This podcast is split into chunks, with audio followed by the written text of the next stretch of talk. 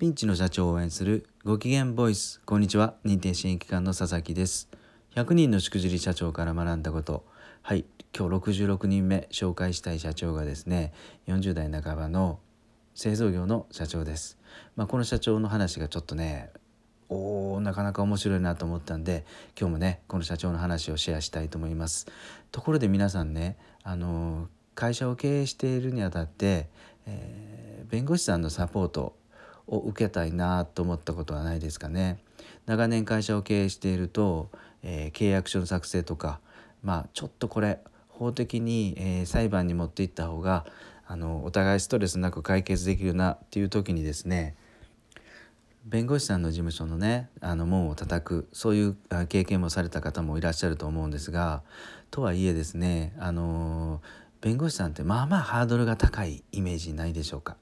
うん、あのまあ、法テラスとかある程度あの無料相談をしてくれるところもあるかと思うんですが一体、えー、どんな弁護士さん誰に頼んだらいいのかなっていうあの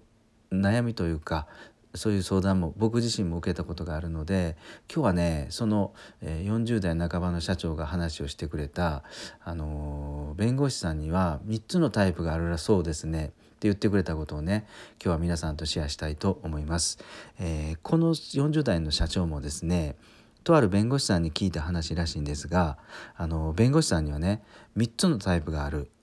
とおっしゃっててですねまず1つ目はあの裁判が大好きな人、まあ、言い方合ってるかどうか分かんないですがあの例えば離婚とかね損害賠償の訴訟などが得意でとにかく裁判で争うことがを主な業務とした弁護士さん、うん、あの裁判に勝つことをまあ裁判に勝つことがねあのゴールだと思うんですがそこを得意としてる弁護士さんが一つのタイプが一つとですね二つ目が争い事を未然に防ごうっていうマインドの弁護士さん。これはですねあの平常時のうちにねあの契約書を作る時にとかあのこのままいくと、えー、株主が、うん、あの訴訟を起こす可能性があるよとかこのこういう経営をしてたらある程度損害賠償のリスクがありますよとかそういうあ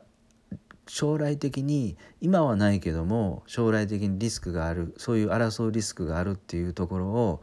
事前にね早めにそういう目を積んでおこ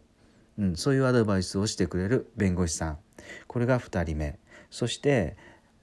3つ目はですね大学などでね教えている学者タイプの弁護士さん。例えば講演会とか本をたくさん書いてるけどもまあ現場の経験はねもう引退されてあんまりないっていう弁護士さん。この3つのタイプに分かれるらしいんですがこれね、あのー、僕たち、えー、商売人とか企業を経営しているものにしたら、まあ、2番目ですよね。争い事を未然に防ぐ。争わないために、えー、法的に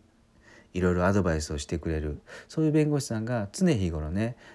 うん、アドバイスくれたらすごく僕たちはあのありがたいなと思うんですよね。うん、皆さんもですねもしもしですよ顧問弁護士を一体どういう弁護士さんにお願いしたらいいのかなとか、うん、そういう企業の経営の相談契約書1枚に対しても誰に相談していったらいいのかなっていう時にですねこの3タイプを意識してあの弁護士さんの門を叩いてみてはいかがでしょうか。はい今日も最後まで聞いていただきありがとうございました。